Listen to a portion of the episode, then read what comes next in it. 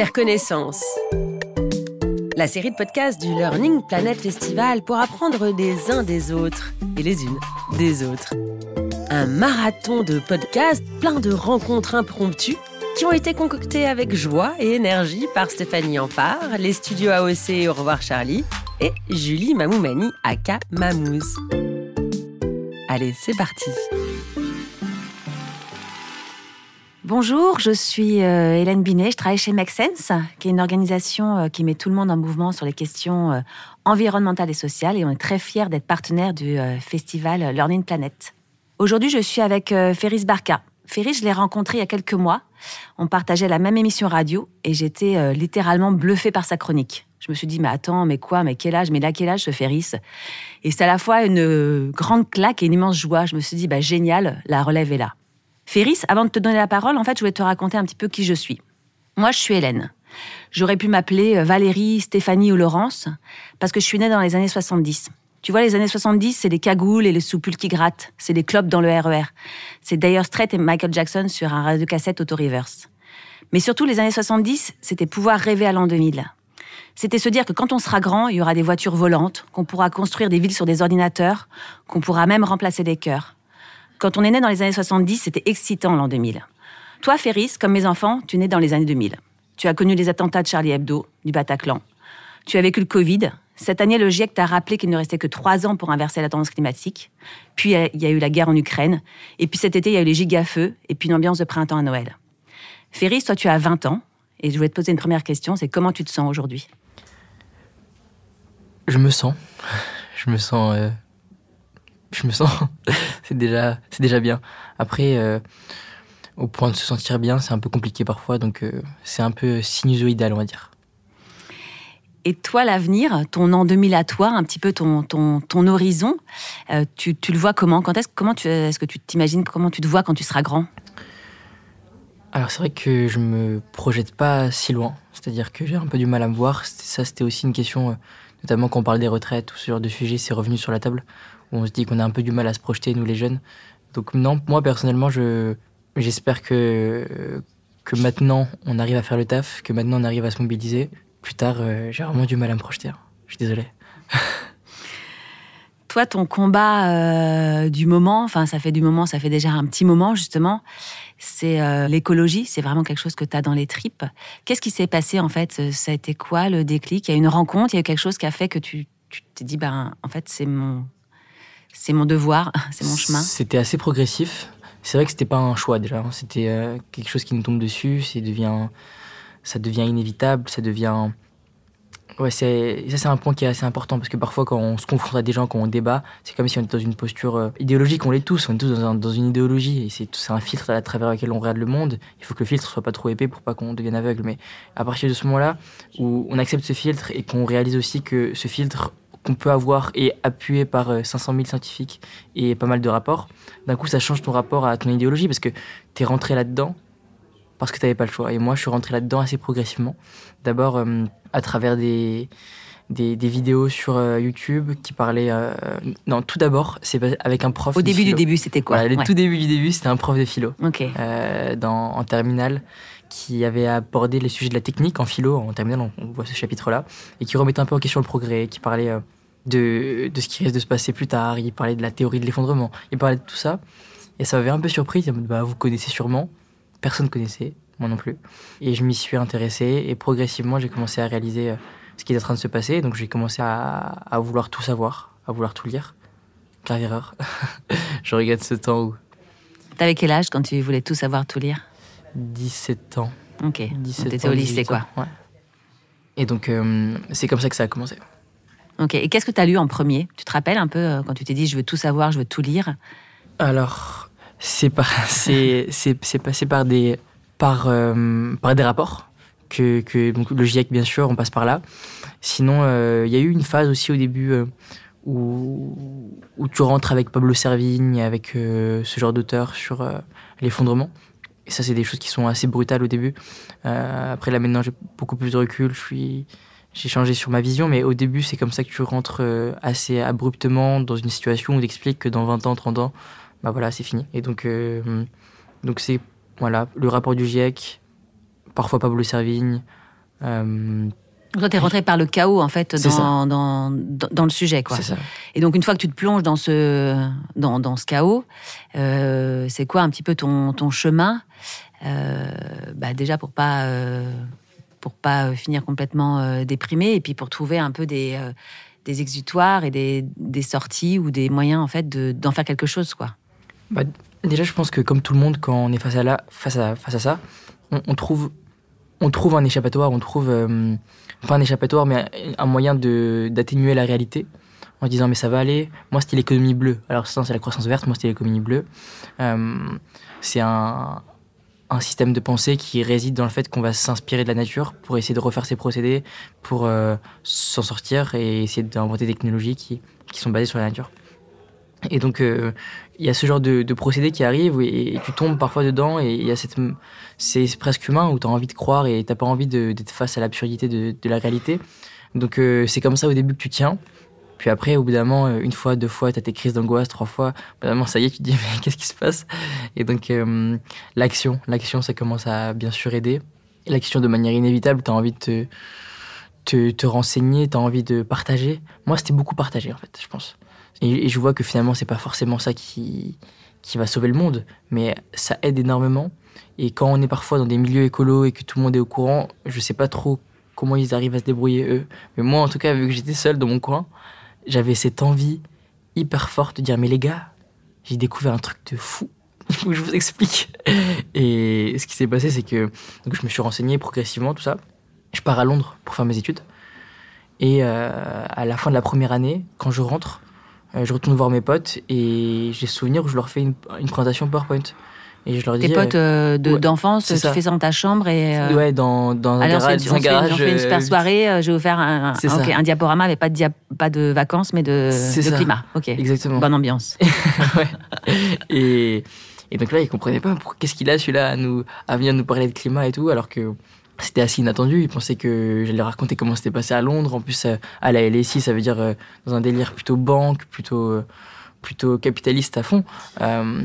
et, et, pourtant, je viens leur expliquer tout ça. Et petit à petit, je me rends compte que j'ai pas forcément les mots, pas forcément les connaissances assez poussées pour expliquer correctement. Et ça m'a énormément frustré. Et donc, en fait, j'ai réussi à, à aller mieux, mais juste en me disant, OK, il faut absolument que je partage ça à un maximum de monde. Et donc, euh, j'ai beaucoup travaillé pour euh, ensuite faire une conférence à l'Université de Strasbourg euh, en décembre, après l'été, quoi. En, décembre, j'avais, fini ça. J'ai fait ça aussi à, Londres après, à King's College. Donc, je me suis je me suis lancé dans, dans, un truc de conférence où j'avais juste envie d'expliquer. mais c'était même pas de la conférence, un truc descendant. J'aime bien trop discuter avec les gens. Enfin, vous vous rendez compte, là, on parle de, d'espèces qui sont déjà mortes. Genre, c'est pas genre dans le futur qui on doit se plaindre. C'est genre déjà maintenant. Une grande partie est, et, déjà, et en plus, il y a des gens qui nient, vous imaginez. Enfin bref, moi j'étais. Et, quand tu viens, toi, avec. Euh, comme ça, tout jeune, faire des conférences de, de, gens, devant des gens qui n'ont pas forcément ton âge, qui sont, euh, qui sont, euh, qui sont plus vieux, est-ce que tu arrives à les réveiller? Qu'est-ce qui, qu'est-ce que tu déclenches dans, dans l'assistance? Alors, j'ai beaucoup évolué hein, sur l'objectif, là où j'essaie d'emmener les gens maintenant, sur des trucs qui sont plus sur l'action parce que je constate beaucoup qu'on parle de consommation. Quand, on demande qu'est-ce que je peux faire, les gens rentrent beaucoup par la porte de la consommation. Euh, ils font passer ça pour de l'action. Mais c'est très bien la consommation, je dis pas le contraire, je dis juste qu'il faut faire une distinction consommation qu'action. Et donc là, mon discours est plus euh, dans outiller les gens. Euh, par contre, au début, mon, objectif c'était juste venez, ayez peur avec moi. Et, quand je constate ça rétrospectivement, c'est que c'était juste forcément pour me sentir moins seul de ma peur. Mmh. Et donc, donc c'est ça que j'éveille chez les gens. Et généralement, il n'y a pas forcément ce truc de il a 18 ans, il a 19 ans, euh, qu'est-ce qu'il vient nous parler hmm. euh, Ça passait. ça passait plutôt bien. Après, j'ai essayé toujours de, bien connaître mes trucs, de bien sourcer tout ce que je raconte, d'avoir les chiffres en tête et d'expliquer les rapports correctement. J'avais écrit quelques articles sur la justice environnementale, donc j'ai essayé de montrer que, que j'étais impliqué dans ce sujet. Quoi. Hmm. Toi, tu as choisi, bon, tu as commencé par d'abord par, par lire, par t'instruire, tu as rencontré aussi des profs peut-être qui t'ont inspiré. Est-ce que y a, là, tu pourrais me dire, ah tiens, euh, ah, je me souviens, euh, elle ou lui, euh, vraiment, c'était c'est quelqu'un qui m'a porté, qui me porte encore Ah oui, de ma, de ma scolarité, de ma vie Oui, oui, oui des profs qui m'ont sauvé la vie, il n'y a, que ça. mais d'abord, c'était un prof d'histoire au, collège, Madame Ecker. si elle écoute ce podcast, qui, qui m'a vraiment aidé parce que quand j'étais au collège, c'était pas l'école, c'était ni le climat, c'était rien du tout qui m'intéressait. Et c'est elle qui m'a dit écoute, euh, tu débrouilles pas trop mal en histoire, concentre-toi, fais attention à tes fréquentations. Je l'ai même pas écouté, c'est parti loin. Et à la fin, elle avait raison et elle m'a beaucoup, beaucoup aidé pour, pour arriver dans un bon lycée, pour euh, m'en sortir. Et donc, euh, c'est la première fois où, où c'est assez intéressant parce que la notion de mérite et de reconnaissance, tu l'intellectualises que quand tu te dis que, tiens, je mérite d'avoir quelque chose. Mais à partir du moment où tu te dis, en vrai, je mérite rien, je suis personne, bah, tu vas pas être dans une frustration, puisque dans tous les cas, tu as intellectualisé le fait que toi, t'es pas forcément quelqu'un d'intéressant et qui mérite euh, d'avoir de l'attention. Et à partir du moment où quelqu'un te donne de l'attention, donc ça peut venir que de l'extérieur, à part si toi-même tu te dis, ouais, moi aussi je mérite et tout, et ça c'est génial ceux qui arrivent à se construire comme ça, mais en tout cas, moi, ça, venait, ça pouvait venir que de l'extérieur, parce que euh, autour de moi, personne essayait de s'affirmer par l'école, par quelque chose. Mm. Et donc, euh, quand j'ai eu cette prof qui, qui m'a donné de l'attention, qui m'a dit, bah écoute, fais quelque chose quoi, de ta vie, parce que tu peux faire quelque chose de ta vie, et tu as, la capacité, il y a d'autres choses que, que je t'ai essayé de vouloir faire du foot tout le temps. Et euh, ouais, ça a beaucoup changé de ma perception de moi-même en fait. Mm. Et donc c'est pour ça qu'après tu rentres dans un truc, mais et c'est vrai, moi aussi je mérite. Euh, pourquoi, pourquoi moi on me. Parce qu'avant on pouvait me regarder comme un, comme un camp, comme un gars qui fait le pitre, je m'en mm. foutais. Et c'est vraiment après euh, la construction de l'ego, la construction de l'identité à travers le regard des autres, c'est super important pour moi. Et toi, maintenant, tu interviens dans les écoles, tu vas voir les, petits. Est-ce que c'est aussi parce que tu as, reçu, euh, reçu ça que tu as aussi envie de donner? Qu'est-ce que tu, que tu fais dans les écoles euh, aujourd'hui?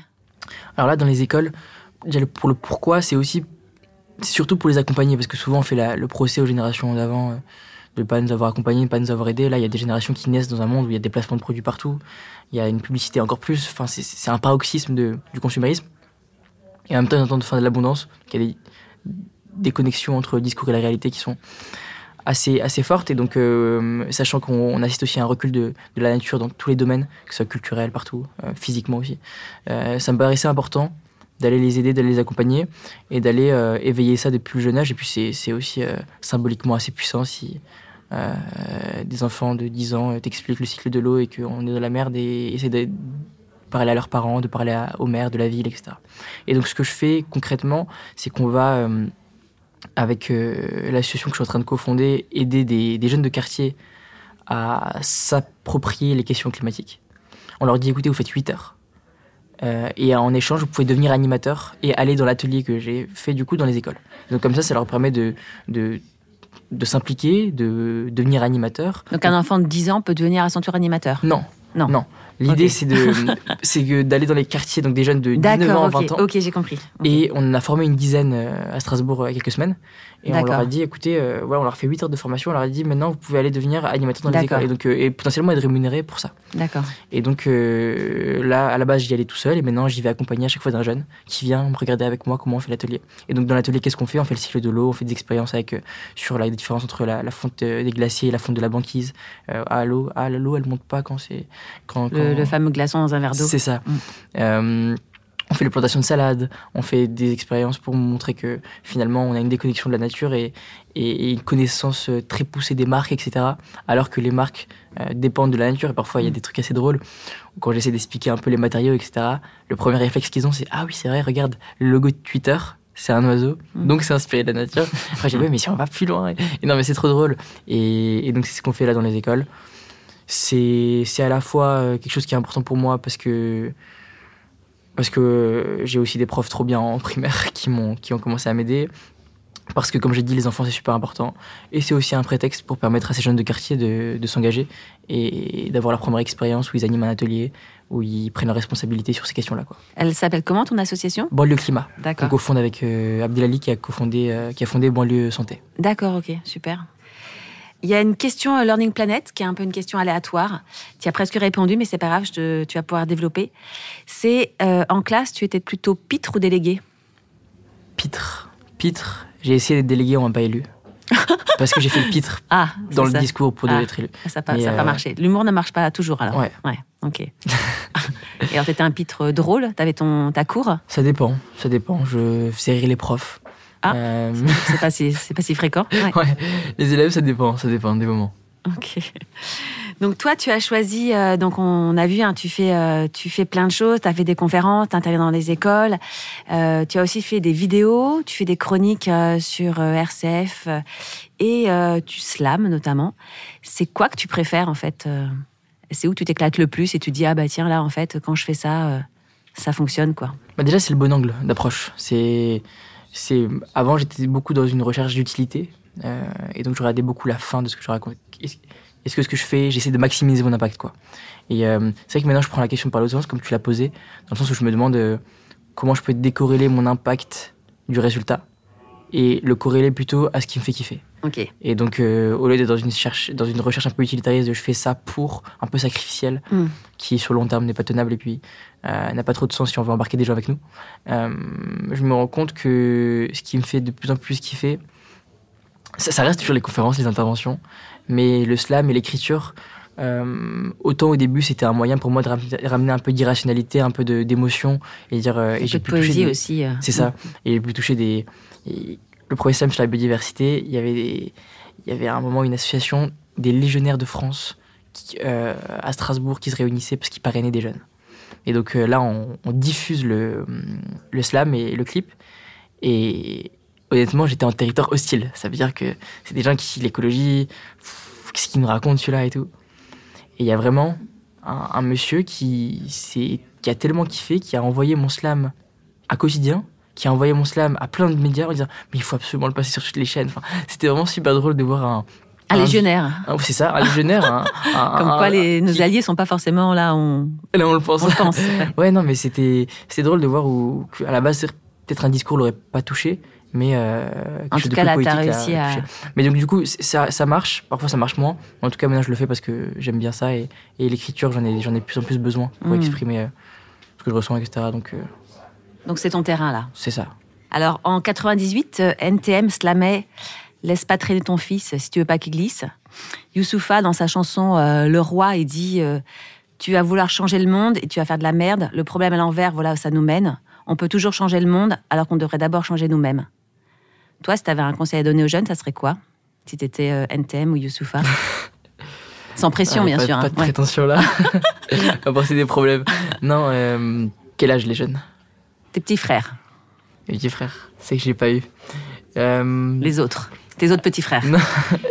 Non. mais je me suis toujours imaginé comment, comment j'aurais été avec eux. Donc, donc ça va, l'expérience des pensées est faisable. Je pense que je leur dirais que ça va être compliqué. Et je pense qu'il faut commencer par là. Parce que j'ai pas envie qu'ils soient surpris. On m'a pas prévenu qu'il n'y avait pas d'eau au robinet. Donc ça va être compliqué. Et c'est pas nous qui avons demandé ça. C'est pas forcément nos grands-parents non plus. C'est un système qui est comme ça. Et, euh, et dans la complexité, il faut qu'ils arrivent à s'épanouir. Et donc de prendre moins au sérieux la vie. Je sais pas comment expliquer. C'est-à-dire que parce que ça va être compliqué, parce que finalement l'existence. Enfin, ça a de moins en moins de sens quand même ce truc. Genre, tu t'imagines qu'il y a des gens à l'autre bout de la planète qui subissent des inondations, qui sont pas causées, euh, alors que, par exemple, je prends l'exemple de la République démocratique du Congo. Donc, c'est des gens qui fabriquent nos, nos iPhones, des enfants comme ça. Puis après, ils, se baladent, décembre 2022, inondation, 129 personnes qui sont mortes, alors qu'ils n'ont pas demandé ça. Donc, il y a quand même une notion d'absurde qui, est assez, qui, est, qui est assez forte. Et paradoxalement, moi, cette notion d'absurde, euh, elle me fait prendre un peu moins au sérieux la vie. C'est un peu comme Camus euh, dans L'étranger avec Meursault. C'est le mec qui, qui, sa fiancée lui dit Tu veux qu'on se mette en. Tu veux qu'on, qu'on se marie? Il lui dit Si tu veux tu vois, il y a, tu vois, il y a un détachement où il prend un peu tout à la rigolade. Lui, il prend des, proportions énormes. Je suis pas en train de dire qu'il faut faire ça. Je suis en train de dire que finalement, on est là pour s'amuser. Euh, même de la complexité, c'est la seule chose qu'on peut faire. Il faut pas prendre tout trop au sérieux non plus. Euh, parce que parce qu'il y a rien de sérieux dans cette vie, quoi.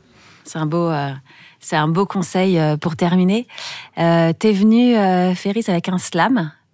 on n'a pas de, pas de bande son, mais voilà, tu peux, de, tu peux nous le dire et ce sera un beau cadeau, un beau cadeau de la fin.